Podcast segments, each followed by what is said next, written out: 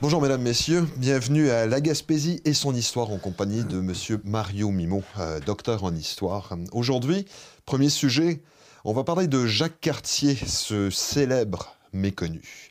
Tout d'abord, euh, bonjour Monsieur Mimon. Bonjour Monsieur Igor. Donc, euh, bienvenue à cette première émission donc, de la Gaspésie, son histoire.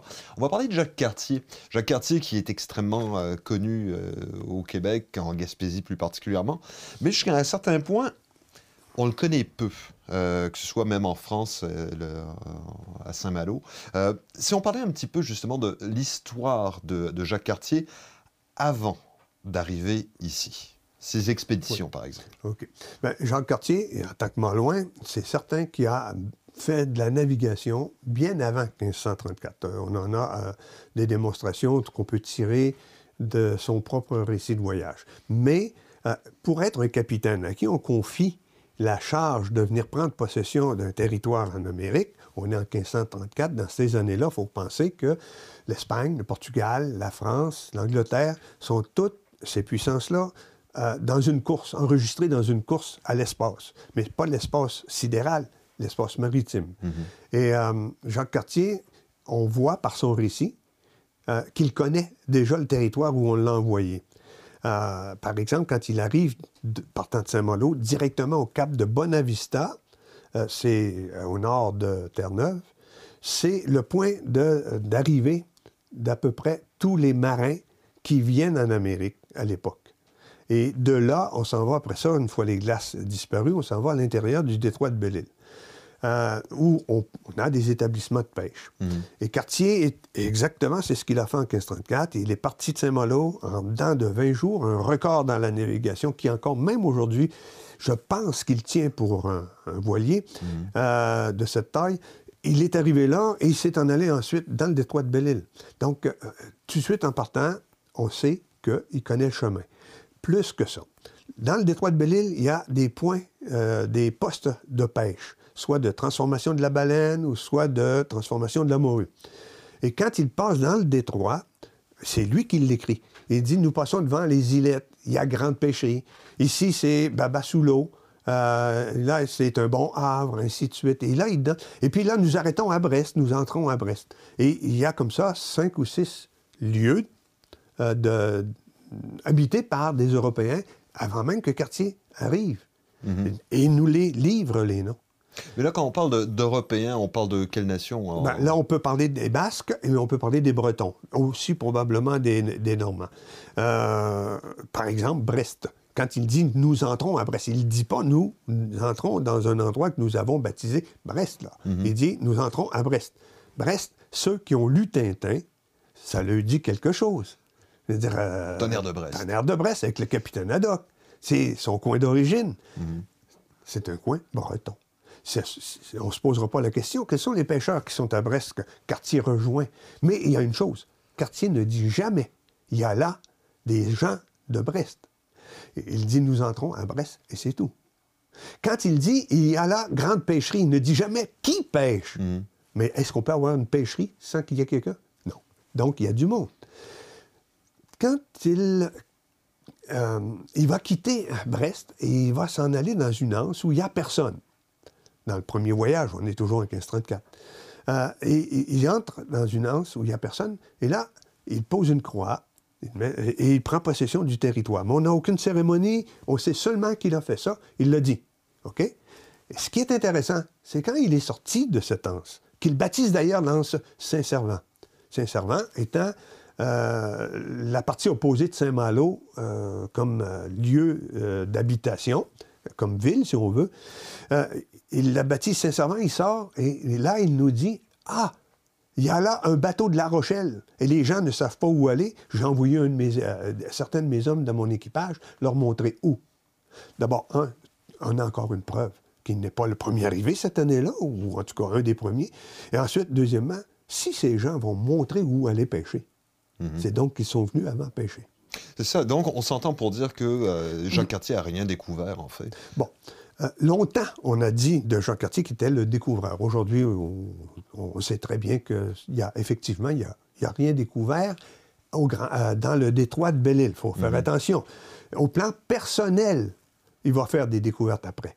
Mais euh, au plan, disons, fréquentation par les Européens, il n'est pas le premier.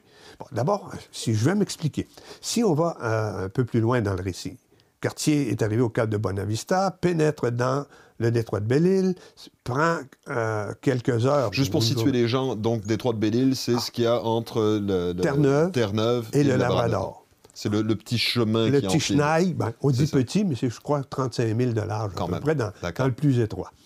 Euh, et quand il va quitter euh, Brest, il va se retrouver avec... Il y avait une mission, prendre possession du territoire qui était au-delà de la baie des Châteaux. Baie des Châteaux étant le nom que l'on donne au détroit à l'époque, au détroit de, euh, dont on parle. Mm-hmm. et là, il se retrouve avec du temps mort, en ce sens que normalement, traverser l'Atlantique peut prendre un mois, un mois et demi, des fois deux mois quand ça va mal. Et lui, il l'a fait en 20 jours, comme je disais. C'est au-delà de ses espérances. Il a devant lui du temps maintenant qu'il a fait sa mission. Et avec son équipage, avec l'accord de son équipage, il va décider d'entrer à l'intérieur du golfe Saint-Laurent, mhm. qui n'a pas le nom à l'époque-là. Il entre dans le golfe Saint-Laurent, longe Terre-Neuve, s'en va jusqu'aux îles de la Madeleine, revient, il va toucher une pointe de l'île euh, du Prince-Édouard, puis remonte vers la baie des Chaleurs. Rendu dans la baie des Chaleurs, il euh, rencontre des Indiens, on va dans le moment mettre ça de côté, si ce n'est pas l'objet, mhm. euh, et puis il arrive à Gaspé. Quand il arrive à Gaspé, tout juste avant, il entre dans un havre pour se mettre à l'abri parce qu'il fait tempête, il fait mhm. mauvais.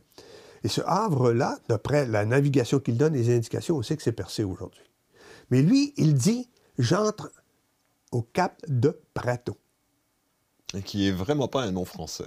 Qui n'est pas un nom français, c'est espagnol. Mais comment, comment sait-il que ça s'appelle le cap de Prato? Parce que Cartier, il y a une chose qu'on remarque. Hein.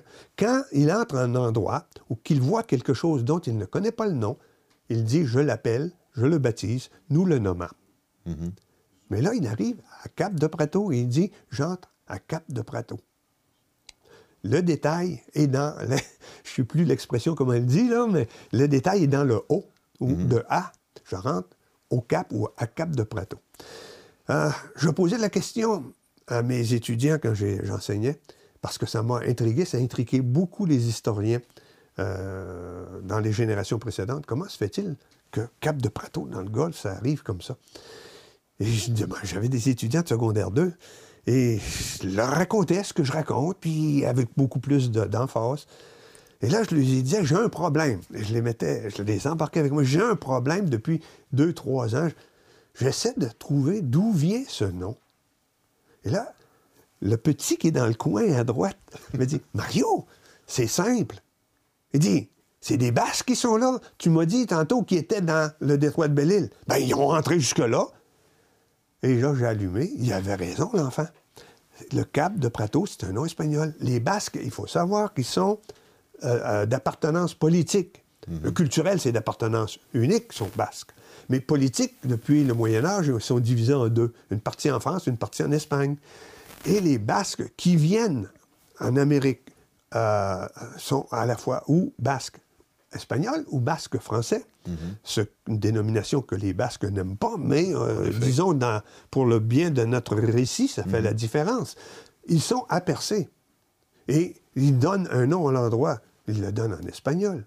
Nécessairement. Et puis d'ailleurs, c'est, euh, on, comprend aussi que c'est... Mais par contre, ces différents endroits qui étaient occupés étaient occupés uniquement durant le temps de la pêche. Absolument. Il n'y avait, avait, pas de campement, c'était pas des sédentaires. Bon, ce que l'on sait de la pêche de l'époque des Européens, c'est que c'est une pêche euh, euh, saisonnière. On mhm. vient ici pendant euh, le printemps, l'été, une partie de l'automne, et puis on regagne ses quartiers, on regagne son port d'attache. Donc, ce que l'on a sur la côte, ce sont des établissements qu'on peut dire temporaires. Moi, je dirais semi-temporaires en un sens. On s'explique. On construit des échafauds, on construit un quai, tout ça de manière rapide pour mhm. ne pas perdre son temps et mettre l'accent sur la pêche et on transforme le poisson à partir de ces installations-là. À l'automne, on laisse les installations, on s'en va en France, en Espagne, au Portugal ou en Angleterre. On laisse les installations-là pour les regagner au printemps suivant. Mais, il y a un gros mais, c'est qu'au printemps suivant, s'ils sont devancés, Alors à ce moment-là, les autres peuvent prendre les installations à leur compte. Pour que ça n'arrive pas, les capitaines passent des ententes avec les gens, avec certains matelots, mhm. un ou deux, de préférence deux, parce qu'un tout seul, c'est trop dur. Deux matelots vont rester ici pendant l'hiver. On imagine le salaire qu'ils demandent. Puis au printemps, ils vont... Bon, une image. Ils s'assoient au bout du, quai mhm. et dès que quelqu'un se présente, ah, trop tard, c'est mon capitaine qui est propriétaire. Donc, euh, comme ça, on a une pêche saisonnière assurée d'une année à l'autre. Et chacun des, établissements, c'est ainsi que ça marche. Euh, c'est une façon de procéder commune à tous les pays qui viennent Là, il y avait quand même une certaine entente donc entre les différentes euh, entre les différents équipages, bateaux et autres pour faire ben, en sorte. Il y a une entente, oui. Elle est beaucoup plus importante qu'on pense. Elle est légale. à Saint-Malo, on a passé des lois euh, dans le, pour le trafic maritime euh, lié à la pêche. Et on institue ce que je viens de raconter euh, dans un cadre de loi municipale qui va servir de modèle à d'autres lois régionales, mais même nationales plus tard. Peut-être on en reparlera, l'ordonnance de la marine de 1681. et c'est, dans, dans ces lois-là, c'est écrit. Le premier capitaine qui arrive à la côte est propriétaire du lieu qu'il aborde. Ah, d'accord. OK? Et c'est comme ça qu'on a des courses à au printemps à travers les glaces euh, de bateaux qui veulent envoyer un équipage au bord. Le plus rapidement possible pour, prendre la place. Sauf si, par exemple, on a payé un ou deux hommes ou plus, je ne sais pas. Là. Qui n'ont pas dû trouver ça facile à passer l'hiver. Bien, j'en parlais à mon épouse euh, hier. Euh, on voit l'image, là, nous, avec la neige qu'on a cette année au Québec. Euh, dans un moment euh, où on est très bien équipé mhm. pour lutter contre la chute de neige. Mais au temps de quartier, il était dans une mini-ère glaciaire qui a duré 200 ans. Il était à peu près au centre. Alors, on imagine donc des hivers aussi difficiles que la nôtre en termes mhm. de chute de neige, en termes de froid très intense, et avec de l'habillement qui n'est pas ce qu'on a. Donc oui, ça devait être très difficile à vivre. Là, on va en revenir à, Jacques Cartier, justement, parce que là, on, a tendance à partir du côté de la pêche. Euh, Jacques Cartier, là, quand il est venu à Gaspé, est-ce qu'il avait l'intention de venir à Gaspé et, de prendre possession du territoire? C'était euh, parce que là, bon, on se rend compte que premièrement, il n'a rien découvert ou relativement pas découvert, mais il a par contre pris possession. Euh, si, on, discute un petit peu justement, comment, comment est-ce qu'il a fait pour aboutir ici, puis décider qu'un jour, euh, hop, on monte une croix, puis on en prend possession au nom du roi de France? Tout à l'heure, je racontais, Cartier avait une mission. Jacques Cartier a rencontré François Ier en 1532, deux ans avant son voyage, et euh, on n'a pas le, le verbatim de cette rencontre-là. Mais quelques mois plus tard, un papier va être signé pour payer Jacques Cartier lui donner des fonds pour acheter euh, de, l'équipement qui va lui permettre de traverser l'Atlantique. Et dedans, c'est écrit que ces fonds vont servir à l'expédition que le roi lui a confiée pour aller prendre possession. Euh, Donc, c'était prendre possession, la volonté. Oui, c'est des terres qui se trouvent au-delà de la baie des Châteaux. OK? C'est mot à mot. Mhm. Euh, et donc, on sait, il sait Cartier où il doit aller quand il part de Saint-Malo. C'est au-delà de la baie des Châteaux. La baie des Châteaux étant Le détroit de Belle-Île. Tout simplement. Et donc, il, je le disais tout à l'heure, il a tout de suite planté une croix, la mm du territoire. Et là, comment arrive-t-il à Gaspé? Dans quel, dans quel esprit? Ce qu'il faut savoir, c'est que partant de là, et c'est ce qu'on voit dans son récit, lorsqu'il dépasse le détroit de Belle-Île, Cartier ne connaît pas le territoire qui est en face de lui. Et quand il longe des montagnes, il est euh, à Terre-Neuve, par exemple, il appelle les montagnes des Granges. C'est son beau-père. Euh, à telle autre place, de tel nom, de tel nom. Ça, c'est parce qu'il les a jamais vus. Mm-hmm. et, là, il, avance, il avance. Et à un moment donné, rendu dans la baie des Chaleurs, il se retrouve devant une période de mauvais temps. Euh, il paraît que le temps est vraiment féroce selon son écrit et adverse à son avancée en mer. Parce que de la baie des Chaleurs, il s'en va, mais, à un moment donné, vers, vers le détroit de Belle-Île. Et rendu, euh, avec ce vent contraire, rendu à la hauteur de ce que nous appelons Percé, lui nous dit qu'il s'appelle Cap Prato, il va prendre un repos d'une journée, et ensuite il va reprendre le voyage euh, avec le vent de face, ce qui lui rend la, la navigation Surtout que les bateaux difficile. étaient très peu adaptés justement à, au- Il y a, il y a des techniques de navigation que je ne connais ça. pas. On peut naviguer avec un vent de face, mais c'est pas facile. Mhm. Et à un moment donné, ce qui est pire pour lui, c'est qu'il arrive banc- devant un banc de brume. Et là, il dit, à cause de la mauvaise vue, de la non-vue, euh, il dit, on ne peut pas aller plus loin. Ça va pour le vent, on peut toujours le combattre, mais la non-vue, pas capable. Et c'est là qu'il dit, euh, nous entrâmes dans une baie, et je- je- à l'entrée de cette baie, nous jetâmes l'ancre. Euh, en passant, pour les Français, c'est un 14 juillet. Ah. Et, euh, il jette l'ancre. C'est ce que les historiens ont identifié cet endroit-là comme étant la pointe Saint-Pierre.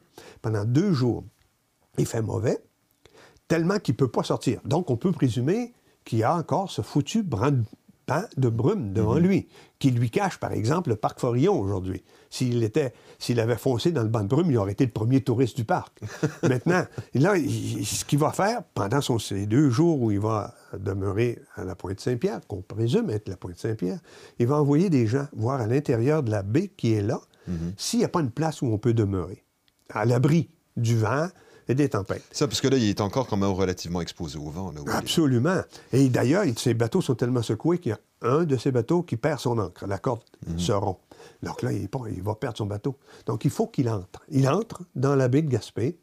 Euh, je présume, au plan personnel, et j'ai défendu cette hypothèse-là dans des écrits, qui s'insta- s'installe devant ce qu'on appelle ici à Gaspé le bassin. C'est devant ce qu'on ce qu'on a là où aujourd'hui on a la place au Hara. Dans- Lorsqu'on a un vent contraire dans- à la navigation à Jacques-Cartier, il vient forcément du nord-ouest, Mhm. avec un jeu vers le nord-est. On a un, un addon assez surprenant. En 1984, le jour même où on fêtait le passage de Jacques Cartier à Gaspé, on a eu ce vent-là, mais tellement fort qu'il arrachait des arbres de deux pieds de diamètre dans la ville. Mhm. Il y avait des vagues partout dans la baie de Gaspé. La baie de Gaspé elle-même, le, le bassin qu'on appelle, si on va du côté sud, avec des vagues de deux pieds. Et quand on regardait du côté nord, le calme plat. Ce qui laisse supposer que ça a pu être, cela aurait pu être aussi la même situation pour Cartier. Et là, il nous dit, nous entrâmes dans la baie de Gaspé, nous, avons, nous nous sommes installés en attendant que le beau temps revienne. Et le beau temps, il va durer, le mauvais temps, pardon, il va durer pendant 11 jours. Donc, pendant 11 jours, Cartier a deux bateaux, 61 hommes à tenir en place. Mhm. Ça devait être assez plate. Et un, c'est plate. Deux, 61 hommes, dont plusieurs sont venus un peu forcés, et même pas mal forcés.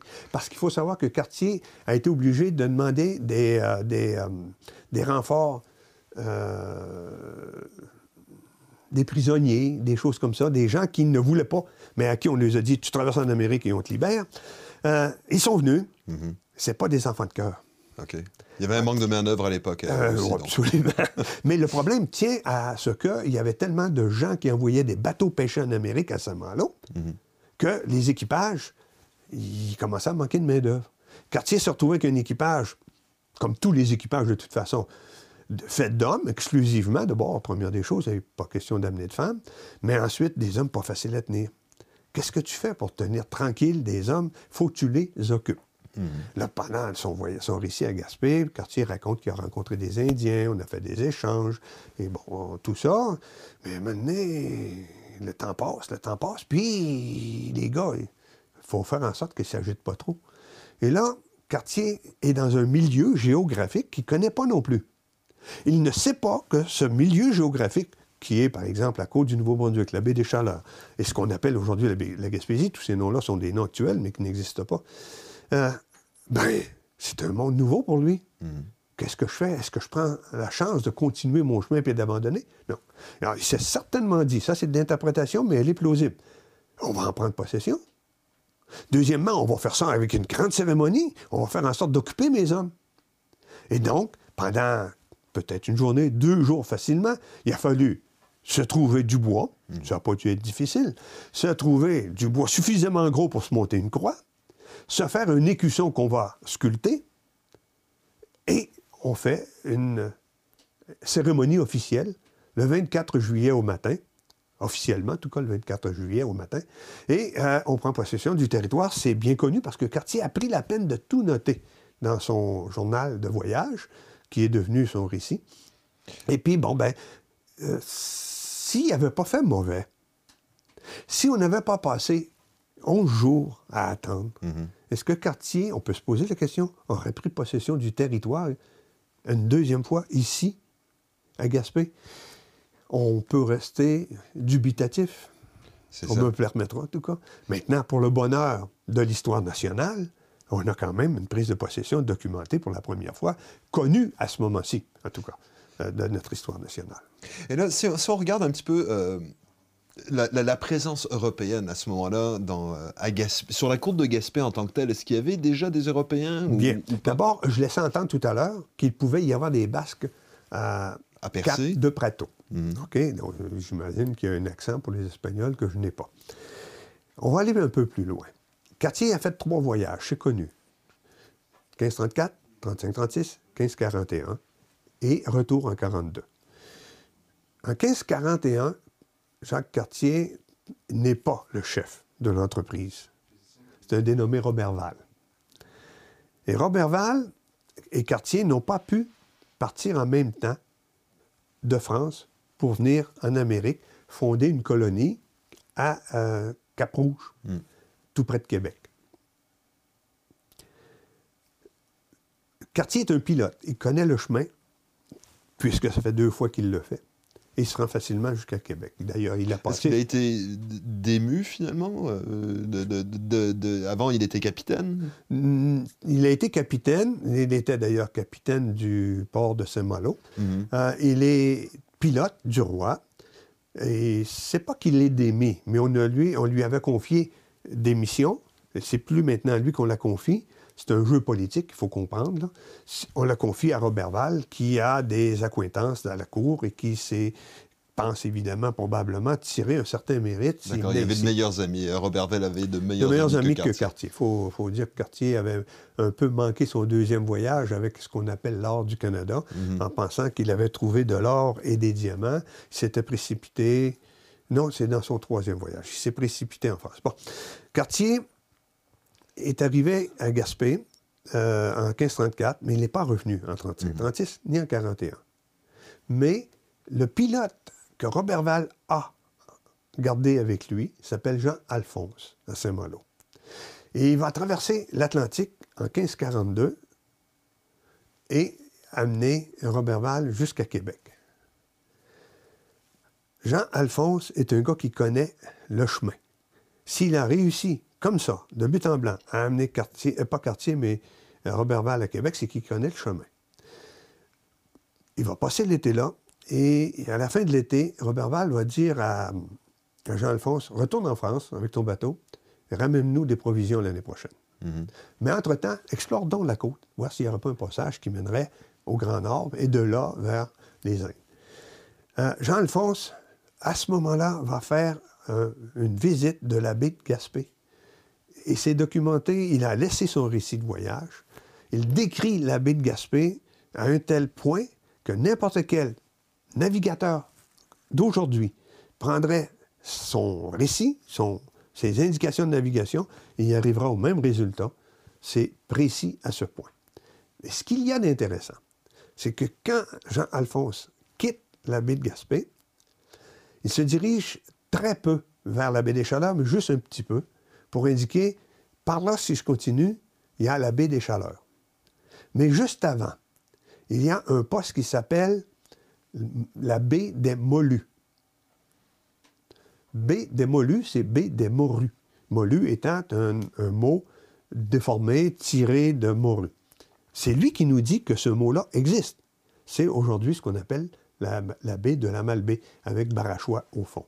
D'accord. Et là, il nous dit, Jean-Alphonse, parce qu'il n'entre pas là, il tourne, je dirais, vers la pointe Saint-Pierre, puis après ça, se retourne en France. Mais il dit, depuis ce point-là, qui est la baie des Molus, jusqu'à cette île, il y a la plus grande pêcherie qui se fait qu'à Terre-Neuve et de meilleure qualité. Ça signifie quoi, ça? Qui fait une pêcherie? Des pêcheurs.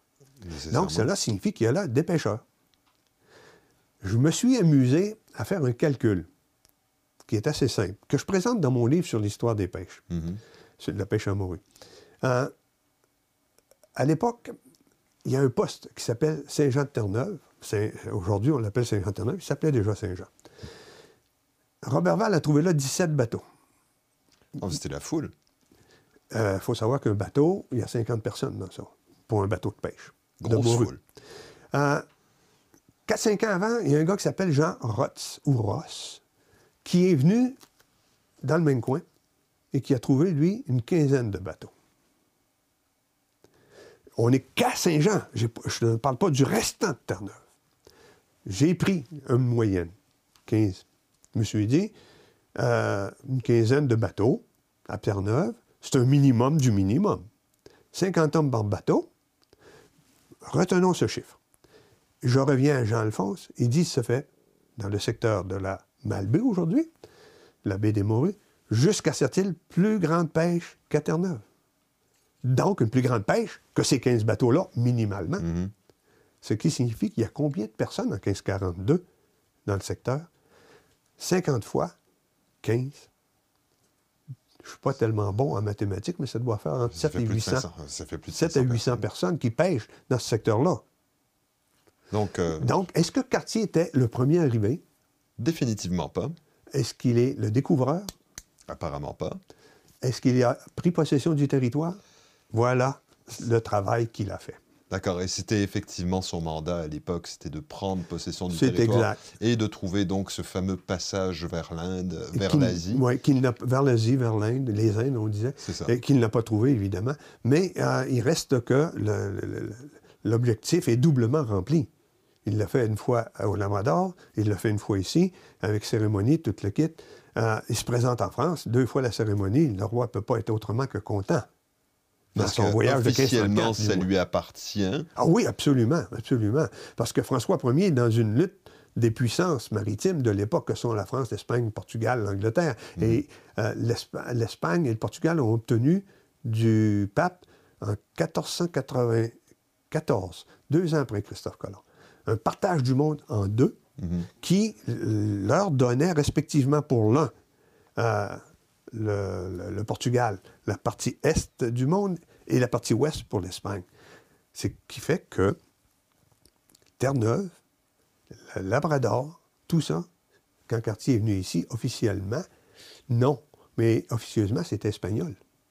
Sauf que euh, François Ier avait dit, parce qu'il n'a pas accepté ça, il a dit qu'on me montre le testament, la clause du testament d'Adam qui lui réserve cette terre. Il dit, moi, et il a posé un principe qui va euh, être appliqué désormais, c'est pas que de passer et de regarder qui fait la possession. C'est d'arrêter et de s'y installer. Et voilà ce que Jacques Cartier est venu faire pour lui, particulièrement dans son troisième voyage. Ben, dans les faits, on dirait que ça ressemble beaucoup au droit international, là, encore C'est, aujourd'hui. ce sont les bases du droit international pour lesquelles j'ai, sur lequel j'ai publié un article dans la revue acadienne. C'est ça, Nouveau-Brunswick. D'accord. Eh bien, dernière petite chose. Est-ce qu'on sait à quoi ressemblait Jacques Cartier? C'est, euh, euh, quel genre de tête il Oui, avait? OK. Euh, on a du temps pour en parler, j'imagine? On a peu de temps pour en parler. Il y a euh, cette vision du Jacques Cartier à côté sur la bas- le, Le bastingage d'un, voilier, d'un homme assez délicat. Hmm, Trop délicat pour être un marin. Mais qui a fait image et qu'on a gardé depuis 1867 avec les premiers thèmes euh, sur les pièces de monnaie, des piastres, et jusque dans les années 80, 1980, comme représentation. Maintenant, on va passer par-dessus les 10 à 15 autres illustrations du personnage qui existent. Il y a particulièrement celle de Gandon qui est intéressant. Mais il y a le dernier, c'est Dan Leller, directeur du musée de Saint-Malo, qui, de par sa position, a, a pu assister, a pu avoir accès plutôt à, à un squelette que Qu'on l'on pense celui de à Jacques 99,9% être celui de Jacques Cartier. C'est une chose qu'on pourrait expliquer plus longuement, euh, comment on a trouvé ce squelette, mais c'est accepté que ce soit le squelette de Jacques Cartier. Et partant du squelette de Jacques Cartier, Danella, qui est un artiste en même temps, euh, fait de très belles représentations, a dessiné un Jacques Cartier qui ressemble au squelette à- auquel il a mis une barbe et qui a vraiment l'air d'un marin, qui a vraiment l'air viril, contrairement à la première représentation, sans dire qu'elle n'est pas belle, au contraire, elle est très belle. Mais là, on a vraiment un portrait d'un Jacques Cartier crédible, crédible, on va dire. Et pas mal plus viril, on va le dire. Oh oui, définitivement. Il s'agit de le voir. D'accord. Bien, Monsieur Mimo, merci infiniment pour euh, cette, euh, cette, première, ce premier épisode de la Gaspésie et son histoire. On a une meilleure idée un petit peu de comment Jacques Cartier a fait pour débarquer ici et prendre possession du, du territoire, et non pas le découvrir. Oui, c'est exact. Prochain épisode, eh bien, ce sera le découpage du territoire gaspésien. Euh, on va parler des, justement des différentes seigneuries et des territoires réservés.